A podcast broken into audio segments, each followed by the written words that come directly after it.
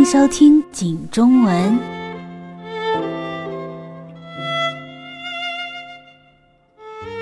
三十而已第二集。顾佳和许幻山带着儿子许子言到国际幼儿园参加面试。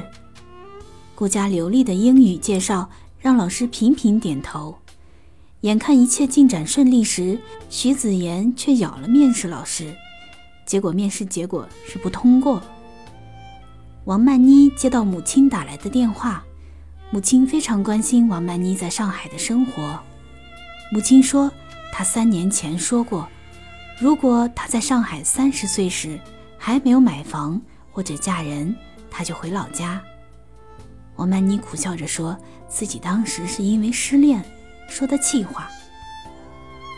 钟小琴是顾家儿子徐子言的干妈，他关切地问起徐子言上幼儿园的事。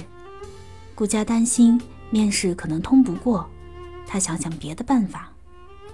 顾佳托钟小琴帮忙，钟小琴毫不犹豫地答应了。王曼妮接到陈女士信息，欣喜万分，她激动地告诉主管，为慎重迎接陈女士。王曼妮特意补了妆，然而很快，王曼妮脸上就出现了红疹，身上也奇痒无比。眼看陈女士马上要到店里，王曼妮实在不想去医院看病，主管连推带劝的说服了王曼妮去医院。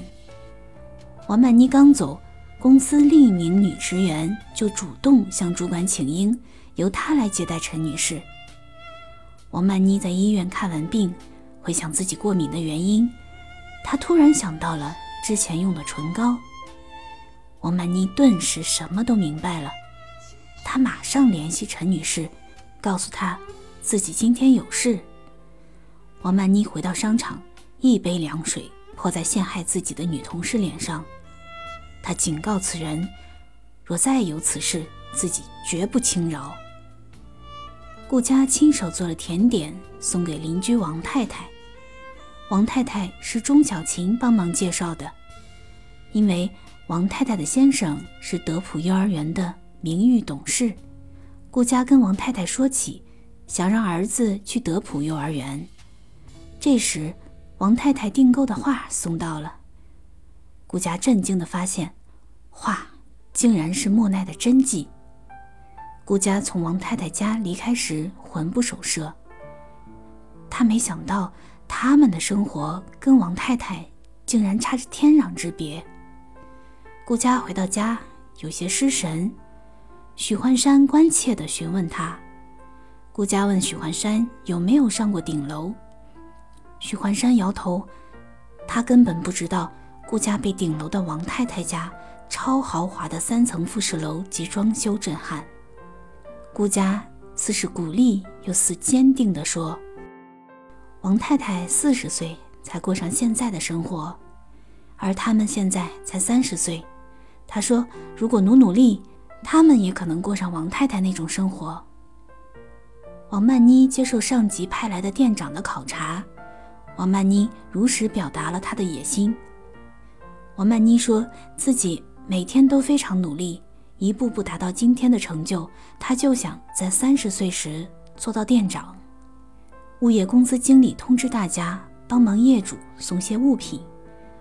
因为电梯出现故障，钟小琴因为前一天才发现意外怀孕，她想躲过这次派工，但最后这次安排还是落在了钟小阳和钟小琴两人身上。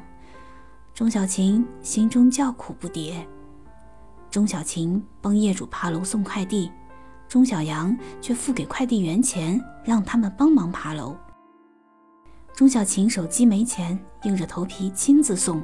在楼梯道里，钟小琴鼓足勇气向偶遇的王曼妮借钱。王曼妮毫不迟疑，仗义相助。借到钱的钟小琴再也不用亲自爬楼送件。顾家装出偶遇的样子，在楼梯道里。遇到王太太，为讨好王太太，顾家不惜让出自己的拖鞋，换下王太太的高跟鞋。顾家一直拎着王太太的鞋子，亲自陪她走到楼下。而他自己则穿着袜子行走。王曼妮因为长时间超负荷工作，累得精疲力竭，腰疼难忍。晚上，王曼妮母亲打电话问她她的情况，结果王曼妮电话没说完，就疼得晕倒在地。